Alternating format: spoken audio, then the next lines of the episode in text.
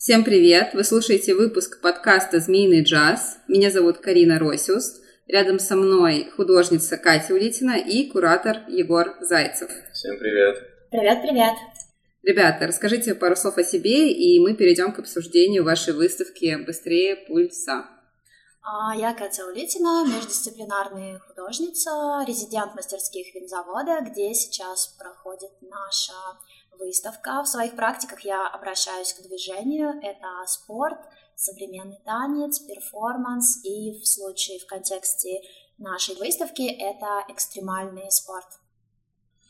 Э, меня зовут Егор, я учился на арт-менеджера, сейчас работаю э, в фонде VAC, специалистом по работе с посетителями, и это мой первый художественный проект, кураторский в данном случае. Супер. А расскажите подробнее о концепции выставки. Так, э, ну мы начали с того, что хотели работать с темой границ, э, границ э, человеческого тела, психологических границ и физиологических. В процессе мы как бы более уточнили эту тему, и я думаю, правильно будет назвать ее лимитами. Катя, что ты скажешь? А, у выставки три сюжетные линии. Это герои в городской среде, паркур. Это танцоры 20-х годов э, Великой Американской депрессии, запечатленные в спектакле балета «Москва». А, сюжет в том, что танцоры на пике своей физической формы падали замертво на танцполе, потому что пропускали тот момент, когда их физические ресурсы подходили к концу. И третья линия посвящена Наталье Молчановой. Мы были знакомы лично, общались в центре ключ Хасая Алиева, где как раз-таки исследовались э, сверхсостояние человека, ресурсное состояние, идиомоторные движения и рассматривались э, различные аспекты эффективности, как можно достигать больших результатов в спорте, при этом делать это щадящим образом, без травм, без надрывов. Наталья дважды была в книге рекордов Гиннесса, у нее огромное количество наград. Ее рекорд был почти 10 минут задержка дыхания и 101 метр глубина погружения. И вот в 2015 году при очередном погружении ее объявили пропавшей, и потом через какой-то период поисков погибшей. А, эта история очень меня впечатлила, и я решила в этом проекте вот ее отрефлексировать. А, вообще это выставка такая work in progress, то есть э, это выставка в мастерских, выставка промежуточная между более большими проектами художницы, и э, поэтому в ней есть э, доля эксперимента, чего-то не совсем до конца отполированного. Да, кстати, выставка идет на винзаводе. Это девятый подъезд, мастерские художников. А, для связи нужно написать в личку. Мы оставим ссылочку внизу. Будет доступно в мастерских до 31 мая. Приходите. А я хотела бы сказать, что у меня нет такого отношения, что это какая-то промежуточная выставка. Мне кажется, что мы были в нее погружены. И ну, там весь максимальный перфекционизм, который есть. Но и для меня не принципиально. Это выставка в галерее, в Белом кубе, в институции, а, либо в мастерских. Мне кажется, что выставка — это везде высказывание, и в идеале классно, если оно законченное.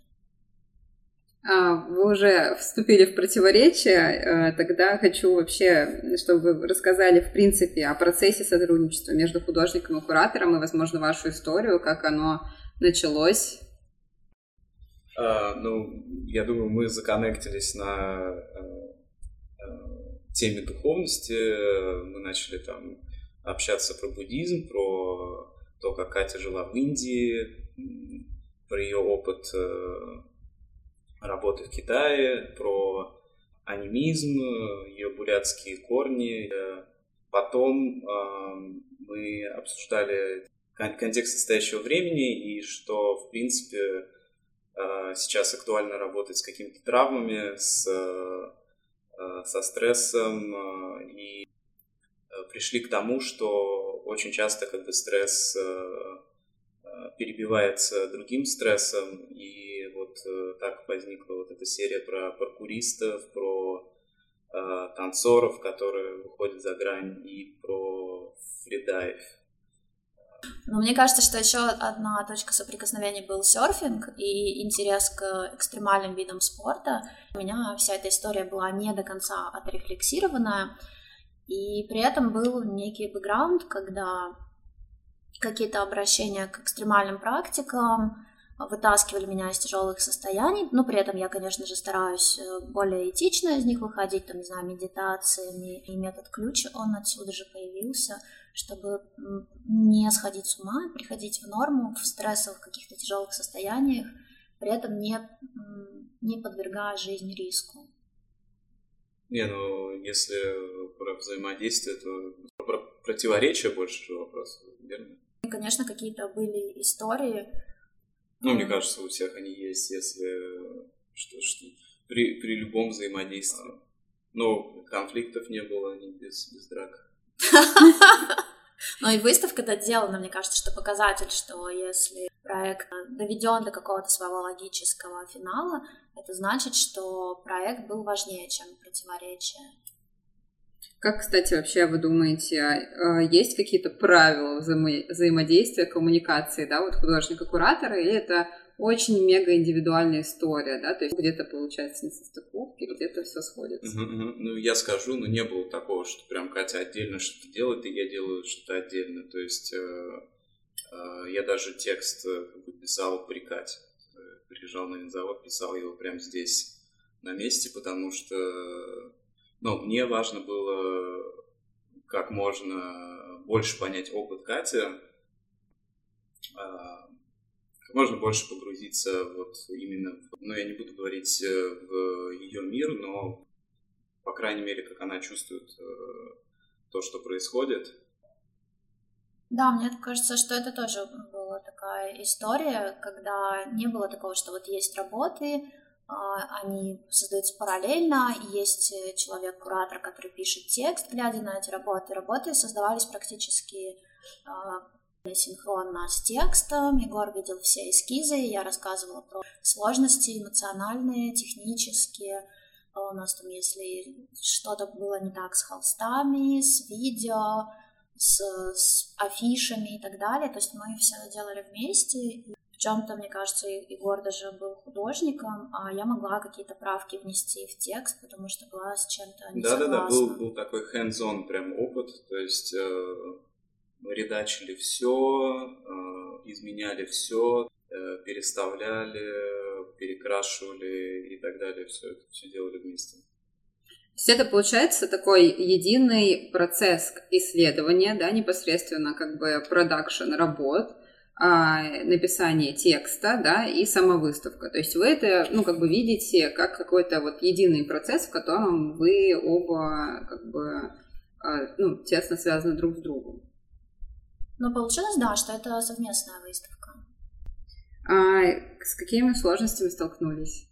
Скажите, немножко коснулись. Мы много столкнулись. Да, у меня были сложности, когда я пошла скетчить э, трейсера, как он выполняет свои трюки. Первые два, две вылазки в город я не могла не то что рисовать, я не могла снимать, мне было страшно у меня была практически паника. Мне казалось, что он сейчас упадет, разобьется, что он делает очень опасные вещи. Вот. И я не могла сконцентрироваться на том, чтобы это запечатлять.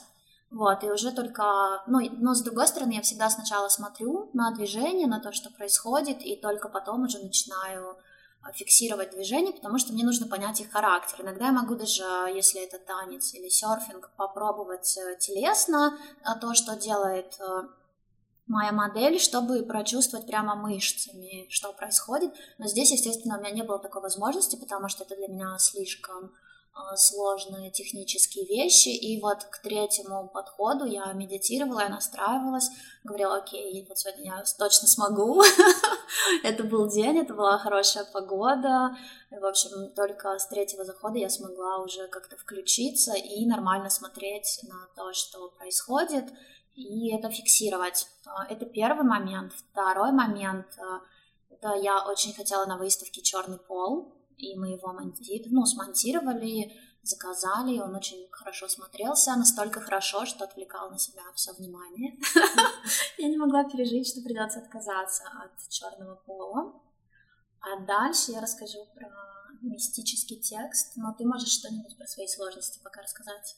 А, ну, я скажу, что я как бы на ощупь э, все это делал, и нужно было видеть очень, очень как бы целую картинку, а, вот, э, которая всегда куда-то убегала, и не было понятно вообще на каком-то этапе, когда это э, все закончится, и ну, даже, даже на открытии как бы процесс не завершился, и он до сих пор идет, поэтому э, такое сопротивление есть э, всегда, но думаю, что оно есть показатель э, вообще какой-то... У нас еще есть два текста. Один э, кураторский стейтмент, а э, второй более свободный, такой стилизованный и поэтичный. Для меня он очень эмоциональный. А, когда Егор его написал, у меня было сопротивление, что этот текст очень жуткий. Я просила его как-то сделать не таким мрачным. И была такая история, что вечером я писала на кальке этот текст рукописи уже достаточно поздно ночью, потом э, ночью я писала дома аудио версию текста, у нас есть саунд на выставке, и утром, когда я ехала обратно в мастерскую на Курскую, я вышла из перехода метро, и мне дорогу перегораживали сначала я видела оцепление из служб правозащитников, а потом я поняла, что на полу перпендикулярно, вот как я иду, моим ногам лежит тело в пакете в черном, и это меня настолько ошарашило, потому что весь вечер и ночью я писала текст про смерть, и утром, возвращаясь в мастерскую, я столкнулась с, со смертью. Ну и поскольку я помешана на совпадениях, как практикующий коинцидентолог, в общем, меня это, конечно, очень впечатлило. Вообще, вот, э, ну, вы сейчас рассказываете в рамках и собственного сотрудничества, исследования, да, взаимодействия непосредственно с разными и средами, и людьми. А получается, что вы как бы очень в интенсивных каких-то эмоциях, ощущениях. Такая тема у вас, ну, как бы смерти, да, во многом очень заряженная. Все это э, как бы конвертируется в такую довольно лаконичную выставку, э, да, такую, вот ты как раз говорила про вот эти границы настоящего и ненастоящего, да. Хочешь ли ты раскрыть эту мысль как раз про эту интенсивность эмоций, которую ты туда переносишь? Ну, для меня это очень заряженный и эмоциональный проект. Э, мне кажется, что, ну, я, по крайней мере, старалась все это вложить, все эти импульсы в свою графику. Я не знаю, насколько они считываются или не считываются. Это можно понять уже только по обратной связи от зрителей. А, Егор, что ты скажешь? А, я хотел добавить, вот мы обсуждали э, с Катей, что на самом деле ее интересует в рисунке. То есть она хотя и изображает человека, но это не такой реалистичный э, какой-то персонаж. То есть э, мне кажется, что у Кати субъект это все-таки ощущение, которое она получает от э, движения, от человека, который выполняет какие-то трюки на границе жизни и смерти, то есть субъект э, становится ощущение, а не само человеческое тело. У меня следующий вопрос был про сакральное, социальное, художественное. Ну, вообще, работая с такими темами, с такими заряженными темами, считаете ли вы, что там есть какой-то терапевтический аспект для вас или для зрителя, или э, нет? Но я для себя отвечаю на этот вопрос. Я разграничиваю для себя поле искусства, терапию и духовной практики. То есть для меня духовность это что-то супер личное. А, мне кажется, что хорошая работа, она в себе все включает. А, То есть, э, если ты э, попал в точку, то там есть и терапия, и духовность, и э, социальный аспект политический. То есть, это такое прямое попадание. Вот. И э, судить, попали ли мы, это уже не наша задача. Кстати, у меня была мысль э, по поводу того, что мы очень много обсуждали в вот в этих наших сюжетах э, выставки, что есть фридайвинг, когда ты рискуешь, и как будто бы очевидно, что можно погибнуть. Есть паркур, где тоже очень сложные трюки, и как будто бы человек рискует своей жизнью. И вот как будто бы смерть, э, она про то, что вот ты занимаешься чем-то опасным, чем-то физические нагрузки, перегрузки, и тогда ты умрешь. Но если ты не занимаешься ничем опасным, то как будто бы есть иллюзия, что ты в безопасности. Но вышла из метро, и увидела вот этот пакет э, под ногами. И, скорее всего, человек просто ехал в метро. А мысль, которую, которая мне пришла, это о том, что, конечно, заниматься фридайвингом и экстримом это очень опасно, но, по сути, смерть э, рядом с нами в каждый момент и в метро, и на пешеходном переходе, и дома на диване, ну, то есть мы никогда не знаем, когда и с кем, и где это произойдет, и, может быть, люди, которые занимаются экстремальным видом спорта, а, не в каких-то особенных экстра ситуациях, чем все остальные. Какую роль играют места, окружающая среда в этом исследовании, да, которое вы делали перед э, выставкой, исследование человеческого тела?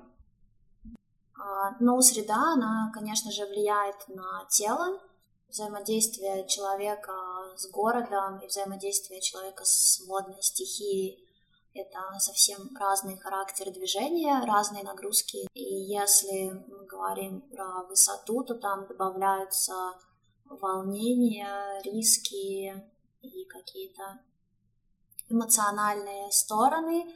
Если мы говорим про фридайвинг, то очевидно, что даже метр под водой, то тело уже начинает чувствовать себя дискомфортно. Когда мы говорим о давлении в 100 метров э, глубины, мне даже страшно подумать, ну, какие-то нечеловеческие перегрузки, и в частности мы изучали вопрос, э, что насколько тело отказывается, какие там риски, как э, теряется сознание и многие другие побочные эффекты. То есть, естественно, среда очень влияет и на характер действия, и на само движение, и на пластику, и на визуальные образ в конечном итоге.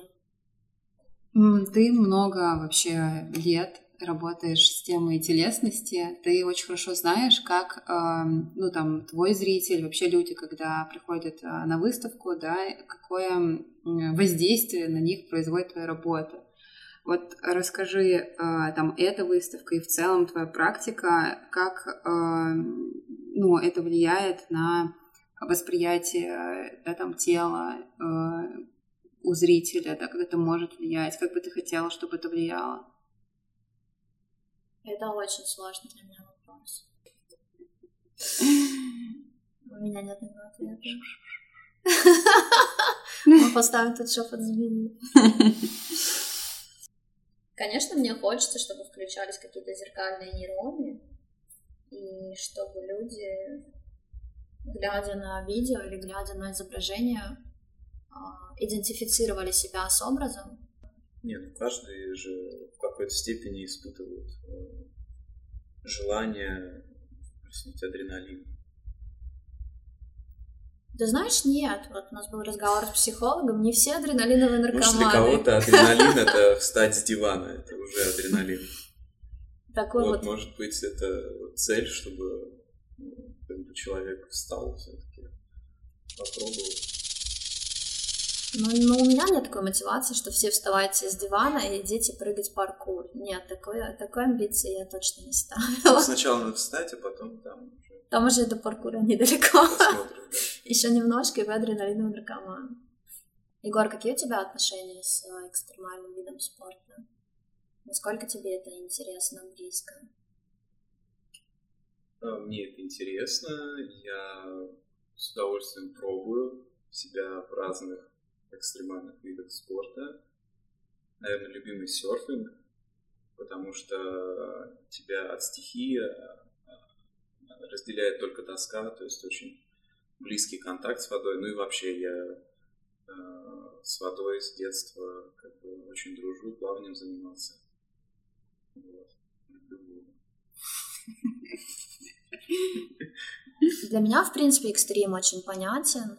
А, у меня были прыжки с парашютом, дайвинг. А, я люблю скорость. Серфинг, э, когда я попробовала, кстати, я попробовала серфинг, потому что я не могла понять, как рисовать серферов, какие мышцы включаются, что там такое этот баланс. Ну и когда я попробовала, у меня дома сейчас э, три балансборда, и серфинг захватил меня абсолютно. Вот этот пульс океана, ощущение стихии, воды, грохот волн. От этого можно сойти с ума. Понятно, почему люди на это подсаживаются. Это адреналин. Но вообще, как, э, выставке, да, в работах э, тема вот этого адреналинового катарсиса, она отображена. А хотите ли вы, ну вот рассказать непосредственно про вот эти грани, которые вы обозначили в начале, да, что-то темное, что-то светлое, раскрыть как бы эти поинты? Ну вот я думал, до сих пор размышляю над, над этим про границы, как бы, действительно ли они есть и можно ощутить, но вот люди, которые ходят, например, в транс на танцполе, они их уже не замечают. И тут э, вот эта дихотомия, то есть физическая, там, психическая, духовная, э, тут очень много можно размышлять и не будем вдаваться в подробности.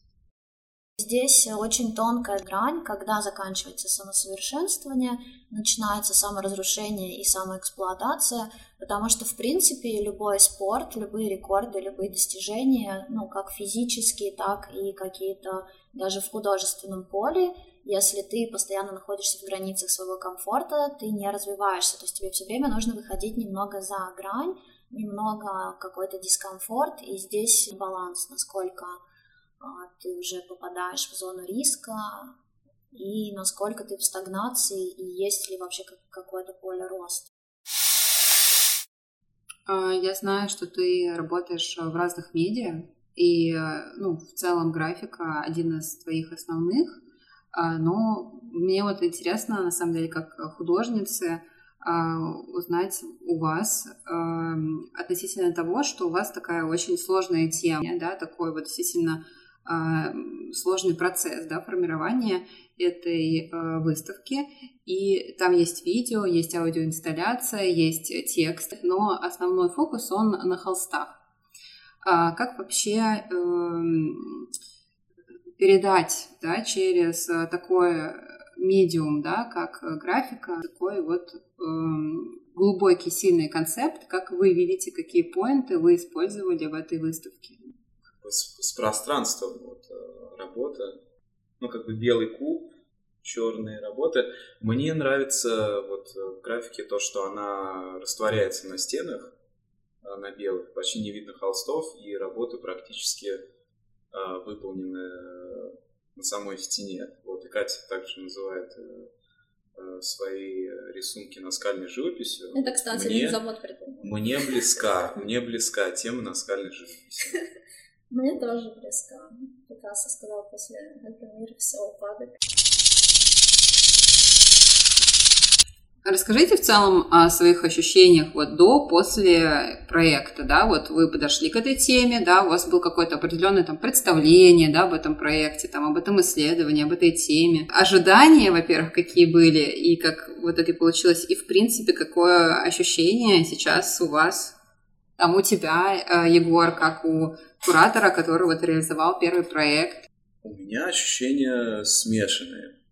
Вот, я не скажу, что я прям э, в восторге, но так наступила реальность, скажем так, когда это все повисло на, на стенах, э, и какого-то супер катарсиса вот я не ощутил пока еще. То есть были моменты, когда э, случались какие-то э, открытия интересные, вот. И э, но для меня это вот э, проект, который все еще идет, и э, думаю, что его можно, в принципе, не останавливать. У меня ощущения были такие, что когда происходит подготовка выставки, все как в бреду, что что-то складывается не так, какие-то технические вопросы, бесконечно что-то подкрашивается, перекрашивается, страдание, что черного пола не будет. А когда происходит само открытие, ты уже включен, что нужно говорить о выставке, встречать гостей, со всеми общаться, коммуницировать.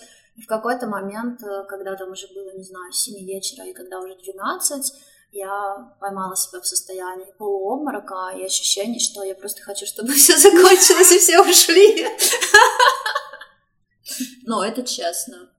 Вот. Только там через пару дней я думаю, о, классно, что мы это закончили, потому что все время ну, в таком находишься состоянии. Успеешь, не успеешь, получится, не получится, коллапс, не коллапс, э, все пропало или только половина. Ну, в общем, я чувствую у вас далеко идущие планы относительно этой темы и сотрудничества совместного. Пауза. Да. Но в целом мы это не обсуждали. Самое время. Подкаст «Мини Джаз». В прямом эфире решается судьба творческого тандема Кати Улитиной и Егора Зайцева. Я за, я за. Я только за. Шоу программа «Окна». Но я подумала, мы все такие, знаете, такие серьезные, глубинные вопросы, все так формально, а мы сидим на кухне, В подполье. в нашей мастерской, Да и ни одного, и ни одного шипящего вопроса. Я не знаю, мы обсудили черный пол, угол в пакетах. Все сложные такие, которые, над которыми подумать, подумать, так копнуть глубоко. Нет, нет, я за. А, Я даже себе сделал какие-то пометки. Я тоже надеюсь, что мы даже эту выставку еще, что она пойдет куда-то дальше, кроме наших мастерских. Вот. Ну, и этот проект для меня, у него есть потенциал, то есть я хотела бы его продолжать. Признаюсь нашим слушателям, а, ребята уже знают, у у меня был ассистент э, во время составления вопросов для интервью, чат GPT. Он оказался довольно надменным, таким вот немножечко э, как бы э, высокопарным. Но мы посмеялись. Я надеюсь, что вам, э, в принципе, вопросы понравились. Мы их отбирали и что-то генерили в процессе. Вот, ребята, хотите что-нибудь дополнить, может быть? Приходите на выставку. Да, выставка супер. Она открыта до 31-го. Подвал и винзавода, девятый подъезд. Обязательно приходите на выставку, а, приходите, Да, в принципе, да, зовите друзей, а, делите, слушайте наш подкаст, делитесь им, а, приходите к нам в мастерскую, все подробности читайте в описании. Спасибо. Всем пока. Пока-пока. Пока-пока.